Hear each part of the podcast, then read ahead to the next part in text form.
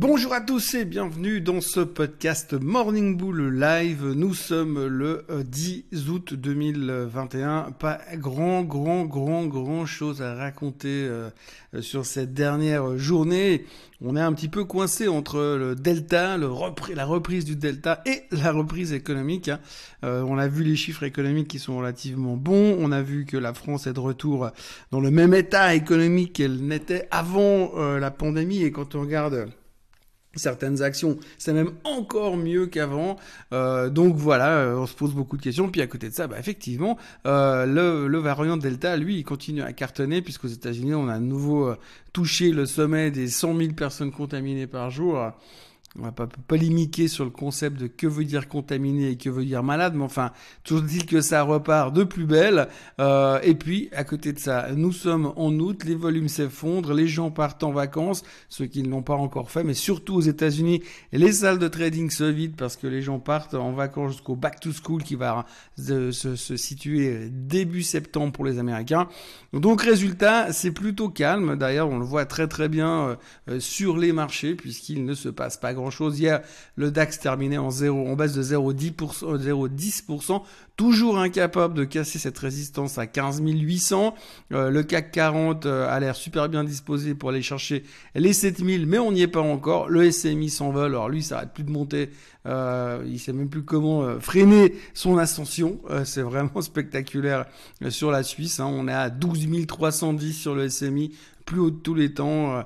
C'est un petit peu le safe haven du marché et tout le monde se sent super à l'aise. Donc ça va bien, même s'il n'y a pas grand-chose et euh, les chiffres sont pas hyper spectaculaires puisque même aux États-Unis hier le S&P corrigeait massivement de 0,09% alors que le Nasdaq terminait en hausse de 0,16. Donc globalement, on est dans un marché très attentiste. on est plutôt dans une situation où il faut s'asseoir sur ses mains et observer plutôt euh, qu'absolument euh, vouloir tourner comme une hélice. Euh, j'y reviendrai d'ailleurs à ce propos sur les idées du jour un petit peu plus tard dans ce podcast. la tendance c'est la même en Asie ce matin, il se passe pas grand chose et puis c'est pas avec les trois chiffres économiques qu'on aura en, Europe et aux États-Unis aujourd'hui, à savoir déjà les, le, ZEW, ZEW en Allemagne et le même en, en, Europe. Donc il n'y a pas grand-chose qui devrait changer l'ambiance.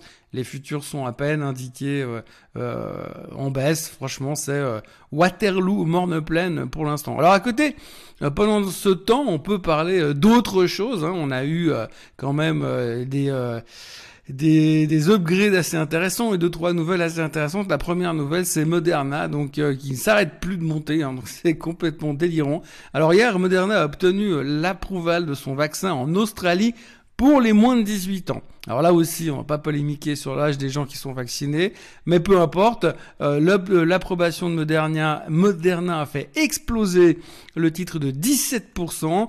Alors juste pour donner un chiffre, on est en hausse de 2400% sur Moderna depuis 2020. Euh, Alors je ne sais pas s'ils font des gros profits avec les vaccins, mais en tout cas avec la performance du titre, c'est plutôt pas mal. Alors autant vous dire que s'ils chopent l'approval pour vacciner les bébés de 3 semaines, le titre devrait aller facilement à 1000 dollars. Dans les upgrades, toujours, on notera aussi que Tesla été upgradé par Jeffries. Alors ils ont un target à 22% plus haut sous 12 mois. Et puis, euh, toujours dans la thématique euh, des upgrades, downgrades, le sujet du jour, c'est un peu la Chine. Euh, parce qu'on a vu que depuis que eux aussi ont une résurgence du Covid-19, ils ont commencé à fermer un petit peu les exportations, les importations, les ports. donc du coup, on parle d'une baisse des importations, en tout cas de ralentissement des importations en Chine parce qu'ils essaient de, contenir justement euh, tout, tout redémarrage du virus, ils veulent lui empêcher de repartir de plus belle. Alors on voit, on voyait hier en tout cas les commodities qui souffraient euh, dans cette perspective, les métaux précieux aussi, on a vu euh, l'or qui continue à être sous pression, le pétrole qui est toujours sous pression, l'argent qui est sous pression également. donc du coup, ça met un peu la pression. Par contre, de l'autre côté, c'est quand même une bonne nouvelle parce que bah, si si ça si c'est très très calme, trop calme, en tout cas si l'inflation, si la, la les importations chinoises se réduisent, eh bien du coup c'est une bonne nouvelle parce qu'on aura une inflation qui, va rester basse à un niveau relativement acceptable et puis surtout euh, transitoire. Alors, euh, compte tenu du fait qu'il y a un serrage de boulon qui est en train de s'effectuer en Chine en ce moment, euh, Goldman a coupé euh, les attentes de croissance pour le troisième trimestre 2021. Alors, il passe de 5,8% de croissance attendue à 2,3%. Voilà, on verra hein, si euh, les visionnaires économistes de chez Goldman Sachs parviennent à améliorer un peu leur track record, parce que bon, pas que ceux de Goldman Sachs, mais pour l'instant, le track record des analystes et des économistes est assez pathétique pour l'année, puisqu'ils sont tous plus ou moins complètement faux. Alors en, général, on sait qu'historiquement un analyste est complètement faux, mais euh, là c'est même plus euh, un tout petit peu faux, c'est carrément à l'opposé. Donc bref, on verra si Goldman Sachs a raison. Néanmoins hier, on se posait euh, quelques questions sur la Chine par rapport à, cette, à cette espèce de downgrade de, de performance future chez Goldman Sachs. Et euh, si on regarde un petit peu ce qui se passe sur euh, l'indice euh, CSI 300, bah, on voit qu'on a quand même bien remonté après cette panique de vente de, ces dix derniers jours et on revient dans ce range latéral dans lequel on se traîne depuis quand même pas mal de temps sur la Chine. Donc à suivre, pour l'instant pas de quoi non plus se relever la nuit. Là aussi, ça reste relativement calme malgré upgrade, downgrade et ajustements économiques. Côté crypto-monnaie, c'est la fête au village, donc pas de grosses nouvelles, mais euh, en tout cas j'ai cherché partout, mais j'ai pas vu de nouvelles très importantes. Par contre, le Bitcoin s'envole. si on regarde un petit peu euh, les commentaires de tout un chacun, de tous les experts en, crypto-monnaie, alors on a juste en fait c'est des, comportements techniques. Euh, je vous le disais hier, il y, a un, il y dossier qui est en train de se, redessiner dans les cryptos après cette espèce de coma de 2-3 mois. Et donc tout le monde a vu le repli du Bitcoin hier qui s'est posé sur les 4200, 4300, qui considérait comme un support, et maintenant il est reparti à l'attaque. Euh, le Bitcoin ce matin est de nouveau à des niveaux stratosphériques. Euh, il est à 45 euh, 660 en hausse de 5% ce matin. Même chose sur l'Ether qui est à plus, de 6% de hausse à 3110. On reparle de target délirant, mais là où c'est intéressant, c'est que fait, on a atteint de nouveau euh, le plus haut de tous les temps en termes de capitalisation boursière euh, sur le secteur des cryptos, malgré que finalement le Bitcoin est 20 000 dollars en dessous euh, de son historical high. Donc on voit aussi qu'il y a toute une nouvelle génération de cryptos qui prennent le dessus. Hein. Il y a des performances assez assez spectaculaires dans le secteur encore aujourd'hui. Il y en a un qui prenait 90%, j'ai oublié son nom parce que ça change tout le temps, mais il y a, il y a une des crypto-monnaies qui prenait 90% hier euh, parce qu'elle a été acceptée sur Coinbase. Donc voilà, on est un petit peu euh, dans l'euphorie de nouveau euh, côté crypto-monnaie ce matin. Et c'est peut-être la seule chose qui est euphorique pour l'instant dans les marchés. Et je vous dis même pas comment ça sera quand le Bitcoin sera à 100 000 dollars à Noël.